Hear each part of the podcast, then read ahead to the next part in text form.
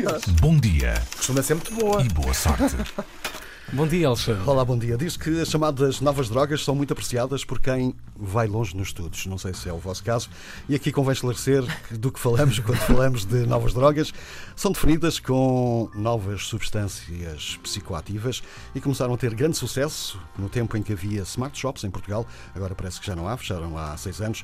Estas são substâncias desenvolvidas em laboratórios e que, através de alterações moleculares, escapam ao controlo das convenções para as drogas ilegais das Nações Unidas. Pois bem, o ISCTE, o Instituto Universitário de Lisboa, fez-se à estrada, o mesmo é dizer que fez um estudo e chegou à conclusão que quase metade dos atuais consumidores destas drogas em Portugal têm um diploma universitário e mais de 16% têm mesmo doutoramento. Susana Henriques, responsável portuguesa por esta investigação, aparece citada no Jornal Público a dizer que o perfil dos consumidores portugueses encaixa-se num segmento de classes altas. São pessoas desvalorizadas e profissionalmente Pois somos.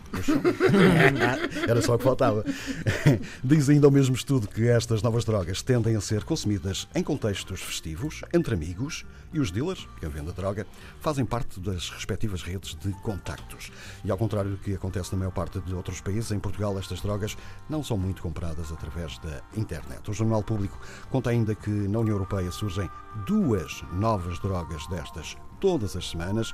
A fechar um pouco de história, a primeira Smart Shop abriu em Aveiro em 2007. Em 2013, quando tiverem, quando tiveram ordem de fecho, foram todas proibidas.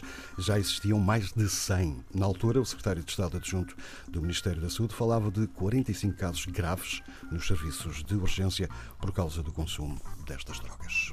Alexandre David vai limpo desta rubrica de hoje. Muitas Limpinho, limpinho. Limpinho, limpinho. Psicoativo, muito psicoativo. Beijinhos, até amanhã. Bom dia Amanhã. E boa sorte.